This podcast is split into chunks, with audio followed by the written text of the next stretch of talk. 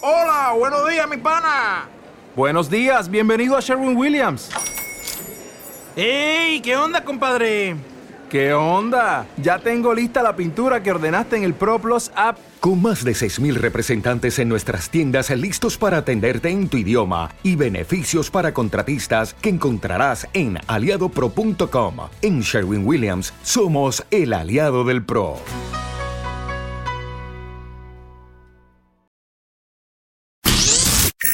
Infopuertos Radio. Infopuertos Radio. La emisora que acompaña y te informa de todo lo que sucede en nuestros puertos.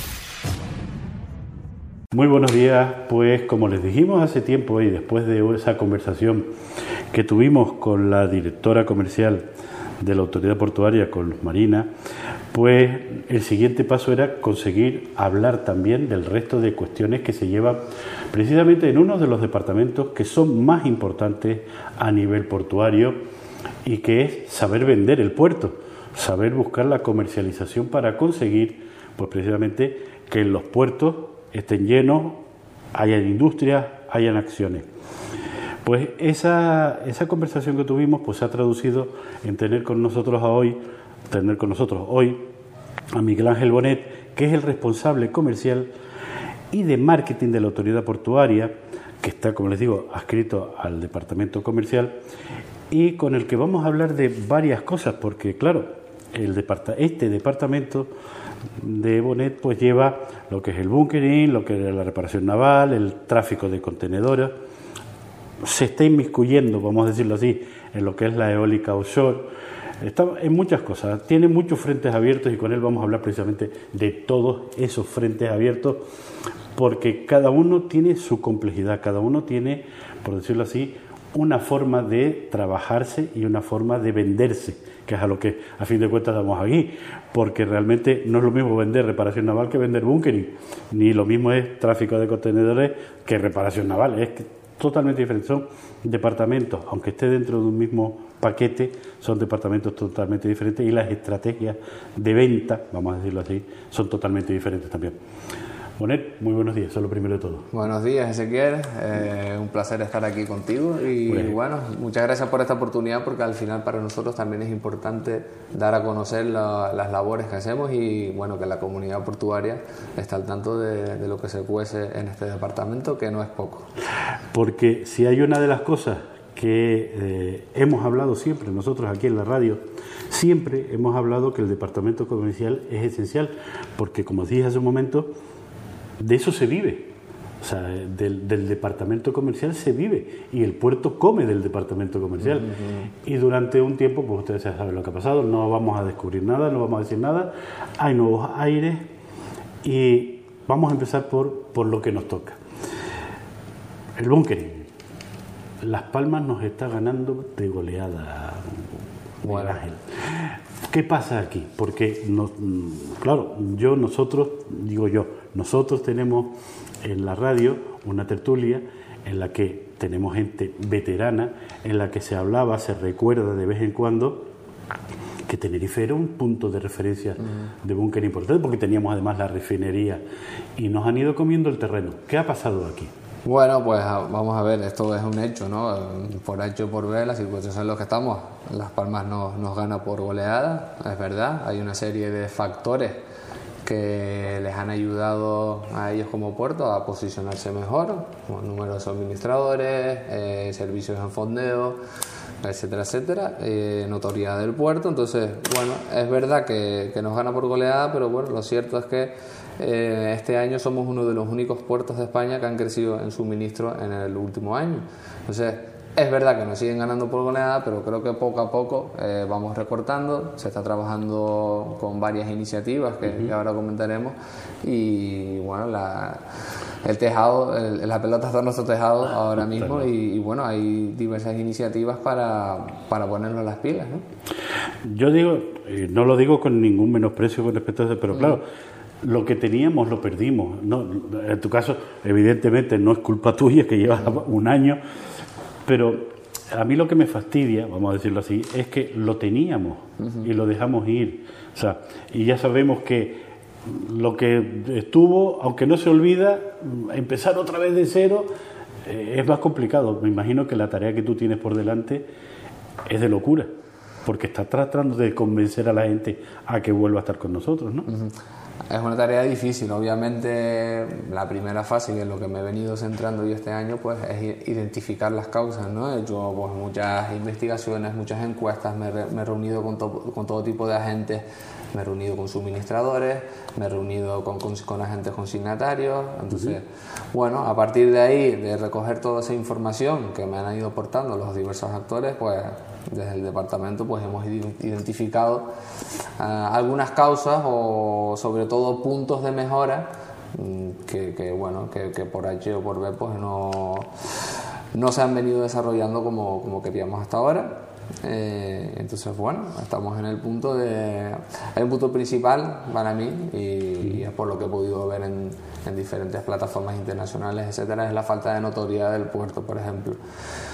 Yo en los listados que, que manejo, los directorios de, de precios, ¿no? los índices de precio de combustible, por ejemplo, que tienen las principales plataformas, hasta hace poco pues el puerto de Tenerife ni siquiera aparecía. Entonces mirabas y tú ibas al precio y tú verías, oye, el precio de cuando el precio de la tonelada en Algeciras, Rotterdam, Ámsterdam, y después venía Las Palmas y después ya seguía con otros puertos de África, etc. Ni siquiera estábamos ahí. Entonces, hemos empezado por ahí, hemos empezado por ahí, contactar con ellos, oye, mira, nos gustaría que, que también estoy aquí, ¿no? También estamos en el mapa, entonces, bueno, ese es un punto de partida. Eh, también además pues no, no, tenemos, digamos, yo por ejemplo cuando me, reunido, me reúno con un posible suministrador, etcétera, he visto que no tenemos material suficiente, material interactivo, información para dar a conocer, oye, tenemos una zona de fondeo que es la mejor del Atlántico Medio. Eh, tenemos que potenciarla más, que, eh, tenemos que trabajar en la notoriedad. Es que eso es una de las cosas que te iba a preguntar. Es que tenemos una zona de fondeo que es alabada por toda la, comunidad náutica marina. Entonces, estamos desaprovechando lo que tenemos, de lo que disponemos, ¿no? Sí, sí, totalmente. Nosotros, bueno, mm, por los informes que, tenemos de los prácticos, nuestra zona de fondeo tiene una pertividad del 98%, cosa que muy pocos puertos eh, pueden decir. No, no, creo que ninguno de los alrededores pueda presumir de ello. Entonces, obviamente, estos son de los puntos que tenemos que fomentar eh, también otro de los puntos que hemos identificado es que hay una carencia de servicios en fondeo, como por ejemplo pues, servicio de aguada, servicio de Marpol, ya hay iniciativas dentro de la autoridad portuaria para eh, tratar de, arreglarlo y, bueno, complementar lo que es sobre todo la notoriedad con mejora de los servicios. En este sentido, acabas de decir una cosa que, que me es interesante. ¿Tenemos suministradores, ya que estamos hablando por eso, el bunkering, el bunkering, como lo, quiera, lo hacemos en inglés o en español, pero eh, ¿tenemos suministradores de verdad en, Tenerife? Suministradores de verdad de, de, todo. eso es lo que tú acabas de decir, comestible, el bunkering, ¿tenemos suministradores? ¿Tenemos suficientes?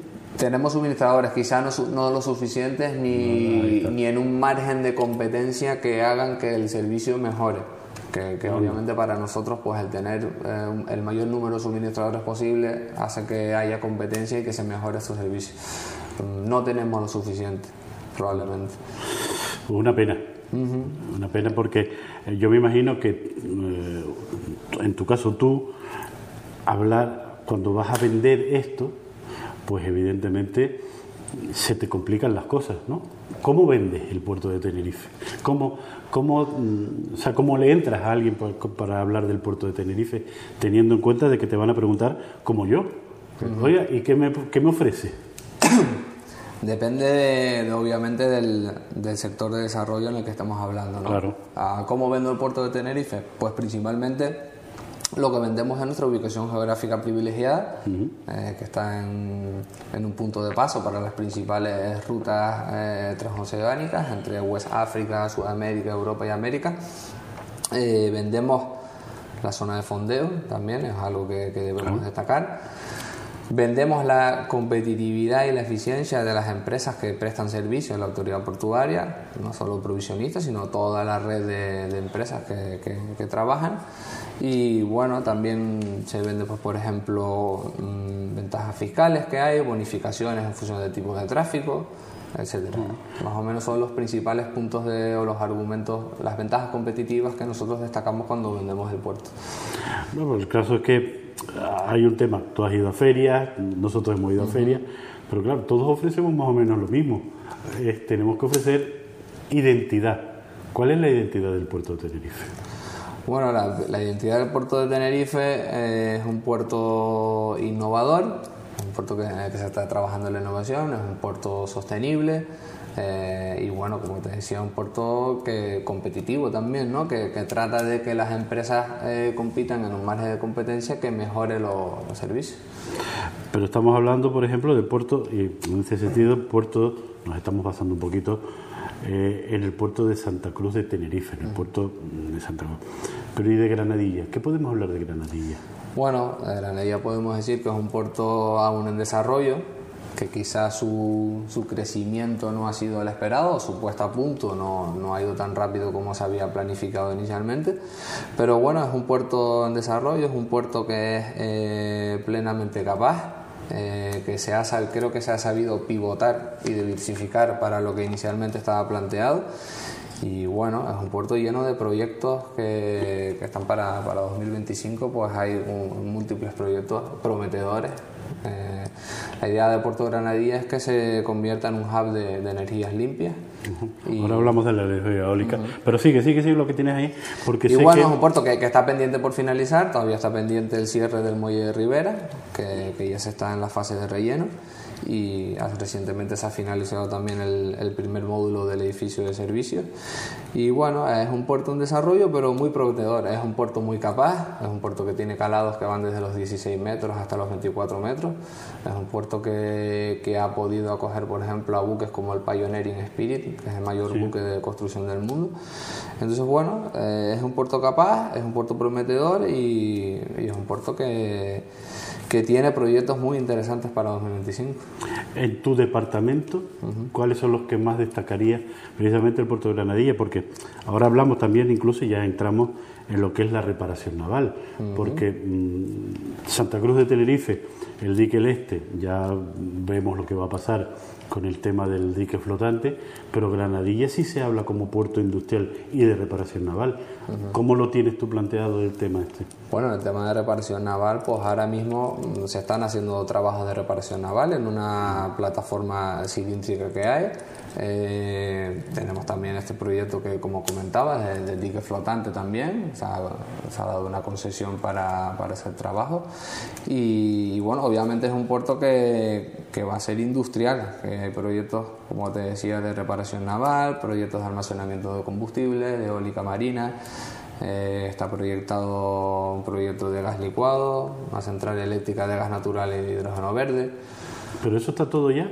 ¿No está todo ya está proyectado? Hay, hay algunos de ellos, por ejemplo, la planta de Petrocan de almacenamiento de combustible que ya está ya, que ya tiene su concesión hecha y hay otros como proyectos de eólica marina que dependen también de, de, otros organismos, en este caso el Ministerio de Fomento, que, que, van un poco más a largo plazo, pero vamos, ya se han presentado proyectos de, de varias empresas en este, en este aspecto también. Eh, en este sentido, ya que estamos hablando de Granadilla, del Banker y todo esto, eh, ya sabemos que políticamente, en un momento dado, todo el tema del GNL, el gas natural, todas estas cosas, eso quedó paralizado, pero ¿y de cara al futuro cómo lo tenemos, Miguel Ángel? De cara al futuro, en Granadilla lo que tenemos es el proyecto de, de DISA para conectar, de, de, GLP, para conectar su planta con el puerto a través de líneas bidireccionales. y, bueno, de GNL en Granadilla, eh, no sé cómo, cómo, va, la verdad. Aquí en Santa Cruz sí que tenemos la planta de Totiza, que eso es lo que está ya que está en marcha, hasta donde tengo entendido. Y, y bueno, también en cuanto a GNL, pues también se han hecho suministros en fondeo a buques. De hecho, el primer, el primer suministro de, a un buque desde GNL se hizo aquí en el puerto de Tenerife. Pero estamos hablando de eso, de que, a ver, cuando todo el mundo habla del 2030, cuando todo el mundo habla de eso, que llámese Santa Cruz de Tenerife, llámese Granadilla, llámese La Gomera, que no estén pensando ya en poner un, un, un tanque de, GNL para suministro, es un tema que me imagino que tú en ese sentido, como responsable tendrás que venderlo de algún momento en algún momento. Sí, eh, te digo, hay una planta de gas de Totisa que tiene una Sí, aquí en el puerto de Santa Cruz de Tenerife y es algo que, si no me equivoco, va incluso por delante de, de lo esperado. No, no- no sé cuáles son los márgenes exactamente, pero vamos, está proyectado y está planteado también. Bueno, eh, seguimos con el- la reparación naval. Eh, sitúanos un poco cómo está la reparación naval desde el punto de, desde tu punto de vista, desde tu departamento en Tenerife. Bueno, creo que el sector de la reparación naval es un sector en desarrollo, eh, es un sector con el cual contamos con, con empresas capaces. eh, tenemos más de, o contamos con más de 60 empresas eh, adscritas al puerto de Santa Cruz capaces de, de prestar servicios de reparación naval y es un sector de, de oportunidades que tiene muchas oportunidades. Tenemos oportunidades con, con los buques gaseros en fondeo que ya se hacen trabajos de, de reparación naval son nuestros fieles clientes. Eh, hay oportunidades en el sector de oil and gas, el yacimiento que hay entre Mauritania y Senegal. Entonces, bueno, nosotros queremos posicionar el puerto como, como una industria complementaria a, a este yacimiento para que también eh, pues estos buques offshore en plataformas pues desarrollen sus trabajos de mantenimiento y plataformas en, en nuestros puertos. Sin embargo, estamos hablando de un. Eso es lo que estamos hablando antes, de una reparación naval que no tiene sede, vamos a decirlo así, sede mm, establecida físicamente, exclusivamente, salvo la que se está preparando para Granadilla, ¿no? Bueno, en el dique del Este Bueno, también del Este. tenemos una concesión de Tenerife Silla que precisamente ahora se están llevando a, a cabo trabajos eh, en un buque de apoyo para la industria offshore.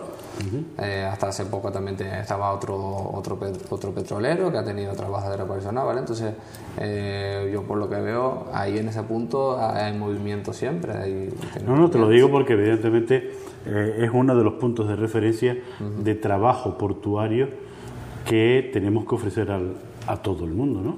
O sea, en su momento, cuando empezó todo el boom de las plataformas petrolíferas, el dique del Este era, vamos, un árbol de Navidad lleno de, de, de, de eso, de plataformas. Ahora ha ido a menos, evidentemente, por el tema del- de las crisis y todo lo demás, pero mm, ¿qué futuro? ¿Qué, qué- ¿Dónde vamos? a- ¿Hasta dónde queremos llegar? Bueno, la idea es este, tener, pues, no voy a decir líneas de atraque completas, pero que sea un poco aquello lo que fue en este sentido. Se han dado iniciativas en este aspecto, por ejemplo. Eh, Este año en septiembre estuvimos en la SPE Offshore de Aberdeen, una de las principales te iba a preguntar eso. una de las principales ferias de- del sector, de- del sector de oil and gas y reparación naval. Entonces, bueno, eh, ahí estuvimos con una delegación de cinco empresas de Tenerife, tanto de reparación naval como agentes. Y por lo que tengo entendido, las empresas con las que fuimos, pues fue una feria bastante productiva. Se cerraron más de 40 reuniones con potenciales clientes y se cerraron ocho acuerdos a, cor- a- ocho acuerdos a corto plazo para hacer trabajo de reparación naval en los puertos de Tenerife. Eh, te iba a preguntar por eso, porque ya que lo nombraste, eh, ya nombraste ¿son efectivas la- la- la- el acudir a este tipo de cosas? Yo creo que Tú- sí. Tú que eres especialista precisamente en ese tipo de cosas, Yo creo que sí, yo creo que sí, eh, no me cabe duda. Sin duda eh, es un trabajo que es a largo plazo. eh, no significa que por ir a una feria vayas a cerrar un acuerdo, que en este caso se hizo, pero yo creo que hay que estar, hay que estar cerca de donde están nuestros clientes, hay que explorar vías. Sobre todo creo que son productivas cuando se trabajan con antelación. Eh, Este tipo de ferias ahora tienen herramientas digitales de networking para conocer las empresas que van a estar. Si tú lo trabajas, vas con un, con un portfolio preparado de empresas y estás ahí, a mí no me cabe duda que son productivas. Obviamente, si vas ahí y vas a estar de brazos cruzados, sentado en el stand, esperando a que pase alguien por delante para contratar su servicio, pues un poco más difícil. Pero si utilizamos las herramientas que nos proporcionan, se trabaja la asistencia a la feria, se trabaja sobre todo el post también, una vez vuelves de la feria, re- eh, reconectar con todos esos contactos, preparar la información, a mí no me cabe duda que son productivas. tú eres especialista por lo que hablamos antes.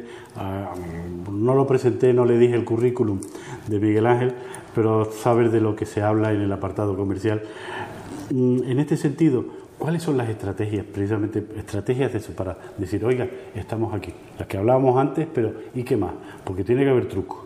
A mí no me, no me digas que no hay un truquito para vender mejor una cosa que otra. Hombre, hay truquitos obviamente que aprendes en base a la experiencia y con el paso de los años.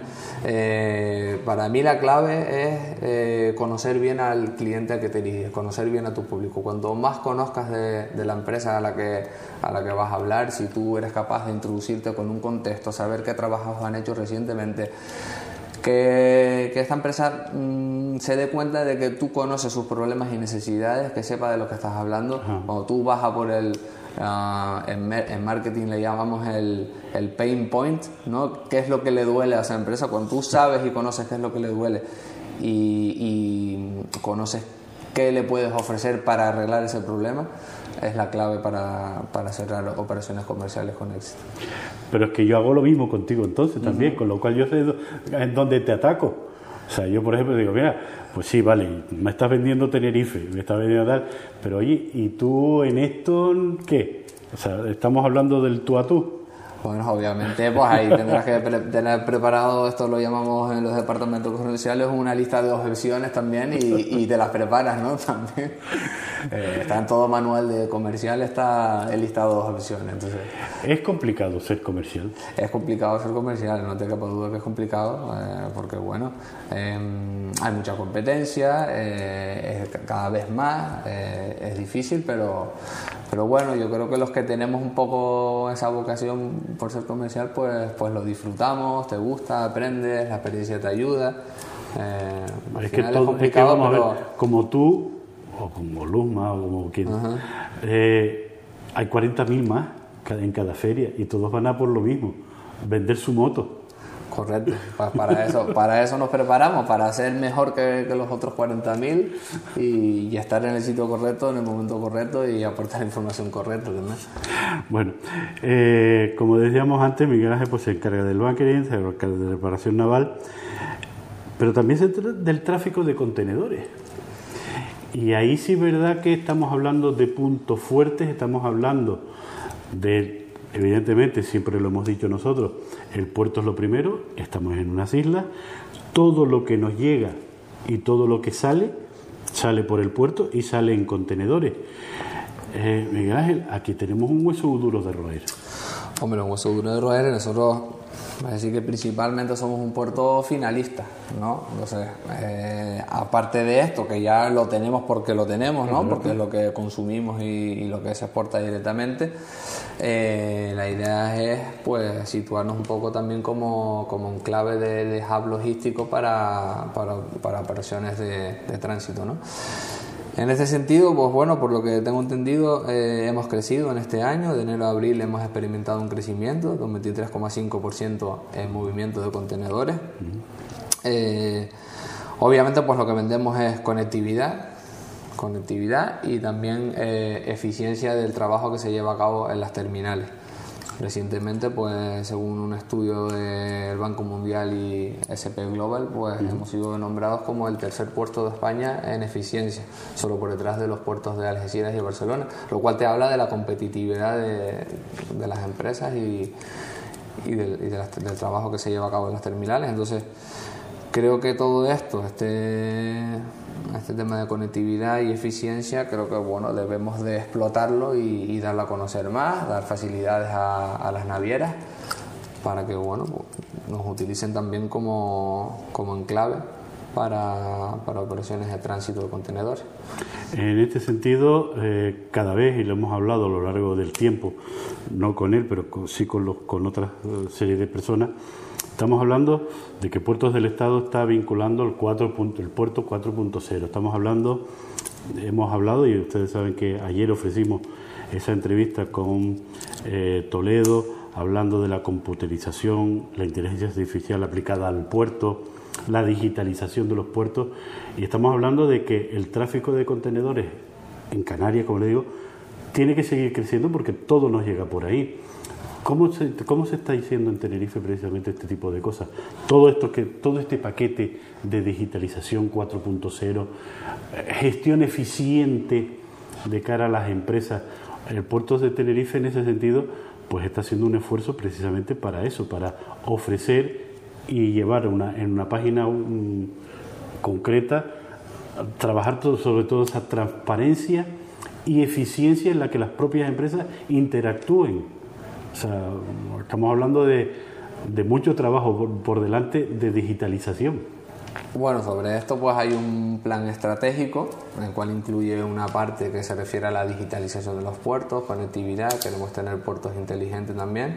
Y, bueno, hay unos objetivos que se han marcado en un horizonte a largo plazo, eh, en el cual pues obviamente lo que se, se, trata de fomentar es esto, pues digitalización, conectividad y ser un puerto inteligente. Pero sin embargo, a pesar de, a pesar de que todavía no hemos llegado a ese punto, lo que dijiste antes, hemos crecido. Es un puerto que sigue creciendo, pese a que también, y nosotros también lo decimos, tenemos la competencia sana, pero la competencia la tenemos al lado, pero seguimos creciendo. Bueno, hemos crecido, lo que lo cual pues habla de, sobre todo del buen hacer de, las empresas de, terminales y, también de la propia autoridad portuaria para ser capaz de, de captar nuevos tráficos. Obviamente hay mucho margen de mejora eh, para esto se ha venido trabajando también en asistencia a ferias en el último año. Tanto yo como mi compañero Miguel Luna hemos asistido a ferias como la Fruit Logística en Berlín, Fruit Attraction en Madrid. Hemos estado en Rotterdam también para la, la Break Bull, para proyectos de Proyecto Cargo. Y bueno, hay una serie de iniciativas también que tenemos previstas para 2024 que, que incluyen la, la potenciación de, de, nuestro puerto para tráfico de contenedores, tanto a nivel europeo como, como internacional. Eh, seguimos hablando porque como estamos con él y es el responsable de, de estructuras, vamos a decirlo así, los cruceros, el tema de cruceros, también te toca. No soy, no, soy el encargado de llevar esta parte, esto lo llevamos a otro compañero, porque bueno, también tocamos parte de cruceros. Aquí tratamos de que por lo menos todos los miembros del departamento estén al tanto de todo lo que pasa en cada uno de los sectores de desarrollo. Y bueno, sí, el tema de cruceros, ahora mismo pues tras unos meses de parón, digamos, en temporada baja, pues volvemos a tener el muelle pues casi lleno, ¿no? Si no me equivoco, para, para estos meses tenemos un 78% de ocupación de línea de atraque de cruceros. Eh, tenemos un, ahora un mes de noviembre bastante prometedor, con 48 escalas previstas. Tenemos bastantes días con 3, 4, hasta 5 cruceros a la vez. Y bueno, es un sector que estamos potenciando, como bien sabes, a través de CAI que, es, la, Asociación de, Cruceros del Atlántico que tenemos con otros archipiélagos de la Macaronesia. Y bueno, es un poco la estrategia, ¿no? Eh, potenciar eh, por una parte pues rutas, rutas de, la Macaronesia y seguir mejorando también en la parte de servicios a, las navieras. Em, se me escapó, antes de pasar de, esto, se me escapó una cosa, que es el tráfico de contenedores. Vuelvo otra vez para atrás con el tráfico de contenedores. Eh, a veces se nos queda corto el puerto. Eso es una de las cosas que la gente también me ha dicho, que se nos queda corto el puerto de Santa Cruz de Tenerife y que muchas veces que tienen que esperar fuera y fondear los, barcos de, para, dejar contenedores.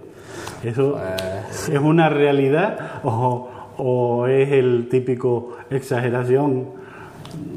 Yo creo que es algo más bien puntual, no creo ah. que, que sea algo recurrente y bueno, creo que tampoco al fin y al cabo pues, somos un puerto que por sus características como está integrado en la ciudad pues tampoco tiene mucho margen de crecimiento ¿no? tal y como está planteado ah, pero bueno al fin y al cabo que estén más terminales llenas pues te habla un poco de, que la cosa va bien ¿no? no no lo decía por eso precisamente porque antes hablando del que hemos crecido como dijiste un 23,5% claro pero es que también se ve de que si queremos crecer tenemos lo que tenemos. Entonces, ahora enlazo y vuelvo otra vez a Granadilla. Posibilidades de que Granadilla, en este sentido, se trabaje un poquito más. Para tráfico de, contenedores, yo entiendo que ahora no está entre las prioridades. En un principio se planteó Granadilla como, como un puerto para, para contenedores. Mm, no está entre los proyectos que, que, tenemos previstos a corto y medio plazo. No sé si en el futuro lo podrá hacer. Pero bueno, al fin y al cabo es obvio que también el, desplazamiento, si tenemos como núcleos urbanos o finalistas de la mercancía el núcleo urbano, digamos, a Santa Cruz, La Laguna, pues al final es coste también, ¿no? Que tienen los transportistas para ir a recoger los contenedores. pero, yo te lo decía por la efectividad, de que lo que no puedo hacer es tener un barco ahí fuera fondeado, esperando que otro termine Me refiero para repartir juegos, vamos a decirlo así. Sí, hombre, a ver, yo entiendo que si en el futuro tenemos la suerte de que tenemos este puerto congestionado y tenemos pues una tira de V esperando, pues me imagino que se podrá plantear Granadilla como, como ese uso alternativo. Acá te digo que, bueno, por lo menos a corto o medio plazo no se plantea. Mira, en este sentido, el día a día, transitarios, aduaneros, inspecciones, ¿cómo está? A mí me encanta, yo lo disfruto. Me disfruto relacionándome con agentes consignatarios, con, bueno, no, no llevo tanto la gestión de escalas también como la llevan mis compañeros, pero bueno, también la parte que, que nos involucra, pues, eh, temas de navieras. pues, em, a mí me gusta relacionarme con la comunidad portuaria, creo que ahora eh, tenemos un departamento abierto, un departamento que escucha, un departamento que, que se comunica. Mm, Creo que por eso estamos aquí en el Está claro. departamento comercial y, y nosotros encantados de, de ayudar en la medida que sea posible a, a Pero, todo- me, a toda pero la me imagino que tú, como responsable de todas estas cosas y sobre todo del tráfico de contenedores, la pelea es diaria, ¿no? Sí, la pelea es diaria, hay dificultades, pero bueno, hay una máxima aquí que, que tiene Luz Marina, que es hablando se entiende la gente. Eh, entonces, bueno, como ves aquí, somos capaces de sentarnos, hablar, dialogar y si hay conflicto, pues se resuelve. Bueno, y hablando de todo un poco, hablando de todo un poco, eh, me imagino que dentro de todo el espectro de lo que hemos estado hablando, habrá proyectos por delante, habrá temas. Hemos hablado de que hemos estado en ferias, de que tenemos... da- Pero claro, en las ferias también te piden cosas y eso significa se traduce en proyectos. ¿Qué proyectos tenemos eh, de aquí en adelante, no solo en tu departamento, sino a nivel de proyectos, ya que estamos en el departamento comercial? Bueno, así a nivel específico del departamento comercial tenemos una serie, un número importante de proyectos en los que estamos trabajando. Por ejemplo, estamos trabajando en un proyecto de CRM eh, que nos va a ayudar a conectar mejor con nuestros, clientes y a nuestros clientes conecten mejor con, con la autoridad portuaria. Tenemos un proyecto de un servicio de atención al cliente para ser rápidos, resolutivos y eficaces en las consultas o dudas que pueden tener los, los integrantes de la comunidad portuaria. Eh, Estamos trabajando también en un portal inmobiliario para que desde fuera se pueda conocer exactamente pues todas las naves y terrenos que hay disponibles, qué características tienes, etcétera, etcétera. Te hará también Pero eso no lo llevas tú. Eso lo está llevando el compañero Víctor de la Bárcena, pero Vale. lo estamos llevando también en el departamento porque, bueno, una vez salga adelante ese proyecto, se harán campañas de marketing digital para potenciar este, este, este portal y, bueno, que incluso gente desde fuera se harán campañas para el extranjero. Oye, mm, una empresa que está buscando una nave para instalarse en Tenerife, por ejemplo, pues puede hacer en el portal inmobiliario, filtrar pues si necesita muelle de carga o no, el número de metros cuadrados que necesita, etcétera, etcétera. Eh, estamos trabajando, que lo tenemos ya casi listo, en un catálogo de marina, que el último que teníamos era de 2017, eh, ya tenemos casi lista el, el- el catálogo para darlo a conocer, igual este año también asistimos a algún evento de, de marina. Estamos trabajando también en un catálogo interactivo que se hizo también hace unos años y que hemos detectado que es necesario renovarlo. Eh, otra de las máximas que nos ha impuesto Luz Marina es lo que no se ve no se compra. Exacto. Entonces estamos trabajando en un catálogo que muestre pues todas las capacidades y, y- y instalaciones que, que tiene el puerto, tanto zona de fondeo, bunkering, reparación naval, que, que englobe pues todos los servicios de los que hablábamos antes que debemos potenciar como puerto. Eh, y bueno, estamos ultimando también el, el plan comercial de marketing, eh, que será bueno, un plan a vista a cuatro años vista y que bueno, pues antes de final de año lo prepararemos y también eh, daremos a conocer a la comunidad portuaria pues cuáles son las ferias e- y eventos a los que iremos en 2024 para que podamos preparar con tiempo, como te decía antes es importante preparar todo esto con tiempo para de alguna manera pues ayudar a, las consignatarias, agentes y empresas a, a potenciar e internacional su servicio. Mira, en este sentido, ¿las empresas colaboran con ustedes precisamente para vender el puerto? Sí, No, no, no, obviamente. te- Sí, sí, yo- al final, y es otra de las palabras que ahora tenemos aquí en este departamento, es sinergia. Eh, si nosotros, nosotros obviamente cuando vendemos puertos, vendemos también las empresas que, que trabajan con nosotros. No, no, te lo digo porque muchas veces la empresa no deja, yo, yo como estoy estoy bien. Yo, por lo general, eh, la sensación que tengo por las empresas que contacto, con las que conecto en las áreas de desarrollo que llevo, mm, me encuentro con que son eh, proclives a trabajar conjuntamente, a, hacer sinergias, como, como decía anteriormente, y al final es una simbiosis. Lo que es bueno para las empresas que trabajan en el puerto es bueno para el puerto y lo que es bueno para el puerto es bueno para las empresas que trabajan. Pero tú sabes que hay una máxima también que dice, déjame como estoy, no me toques, porque así estoy bien. Eso, no, puede, no debe ser, vamos. Eh, me imagino que en tu departamento, y menos con el de Luma, pues, vamos, eso es pecado, ¿no? Esta no, esta no es nuestra visión, desde luego. La visión es eh, mejorar en todo lo que se pueda y, mejorar conjuntamente, mejorar como puerto y que las empresas también mejoren y, y, nosotros también brindarles a ellos la ayuda, por ejemplo, con este tipo de ferias. Al final es dar a ellos la oportunidad, un espacio en el, que, en el cual puedan conectar con nuevos clientes, hacer networking, dar a conocer sus servicios, etcétera. Lo digo por eso, porque me imagino que habrá empresas que están y ya está, y otras que no. Pero eso, es como es cuestión de cada una. Obviamente hay empresas pues más proclives a trabajar, que están más en contacto contigo, que las notas que son más proactivas y al final eh, pues son un poco más de las que podemos tirar en el día a día, pero nosotros no, no dejamos atrás a nadie. Nosotros, pues, en todos los proyectos que hacemos intentamos hacer partícipes a, a, todas las empresas de la comunidad portuaria y, como te decía antes, somos un departamento abierto y a cuanta más empresas podamos ayudarlos, mejor. Mira, hay una palabra que nosotros en la radio utilizamos mucho, la planificación. Ustedes lo tienen todo planificado con, eh, ahora en este departamento comercial. Te hablo ya a nivel general, no en tu departamento concreto. ¿Lo tienen todo ya planificado? No, lo estamos planificando. Como te ah. decía, estamos trabajando en el plan comercial y marketing, que va a ser a cuatro años vista, y estamos trabajando también en la agenda de 2024, que ambas cosas pues las daremos a conocer antes del final de año. Obviamente, la planificación es la clave del éxito. Sin planificación no, no se va a ningún sitio. No, no, es que nosotros siempre que hablamos de este tipo de cosas, digo, bueno, para, para, saber lo que vas a hacer pasado mañana, pues tiene que saber una planificación. Si obviamente, no, obviamente. Si no, ¿cómo sé yo cuántas empresas me quieren y cuántas empresas no me quieren? Somos conscientes y, y como te decía, antes de final de año lo, lo vamos a tener.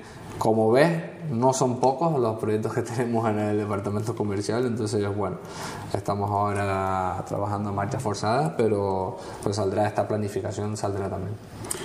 Eh, una de las cosas, y ya con esto terminamos, ¿qué le dirías tú a toda esa gente que son estáticos, precisamente, a lo que estábamos haciendo referencia antes? Ustedes se están moviendo, están intentando que el puerto de Tenerife, los puertos de Tenerife, pues sean la competitividad, sean la eficiencia, sean la efectividad pero todavía hay gente, ¿qué les dirías tú a todos esos que todavía dicen eso, lo que dije antes, déjame quieto que estoy bien? Pues yo, a ver, yo tampoco soy quien para decirle a cada uno cómo, cómo tiene que moverse, ¿no? Yo lo único que puedo decir es que, que se aprovechen de, las iniciativas que tenemos, que, al fin y al cabo, pues... Em, estamos mm, brindando ayuda, posibilidades, ¿no? Eh, yo lo que, lo que les animo es que contante con nosotros, que cualquier duda que tengan que, cuenten con nosotros y, bueno, que, aprovechen la oportunidad que, se brinda desde esta casa también para, para, promocionar. Estamos hablando con un departamento, con, estamos hablando con Miguel Ángel Bonet, que está en el departamento eh, comercial, responsable comercial y de marketing de la Autoridad Portuaria, adscrito al departamento comercial que lleva Luz Marina, pero lo que sí hemos visto es un cambio de talante muy grande en este departamento. Eh, no por nada, pero evidentemente lo que sí les deseo suerte porque el trabajo es complicado. Las empresas, la competitividad, estamos además en una crisis importante y me imagino que para ustedes es un reto, me imagino que sí. Pues desde luego es todo un reto, eh, pero bueno, como, como, ya has visto, pues trabajamos todo el departamento con, con, mucha ilusión, con muchas ganas y a por ello vamos. Perfecto. Gracias, Miguel Ángel. Bueno, muchas gracias a ti, Ezequiel. Infopuertos Radio. Infopuertos Radio. La emisora que acompaña y te informa de todo lo que sucede en nuestros puertos.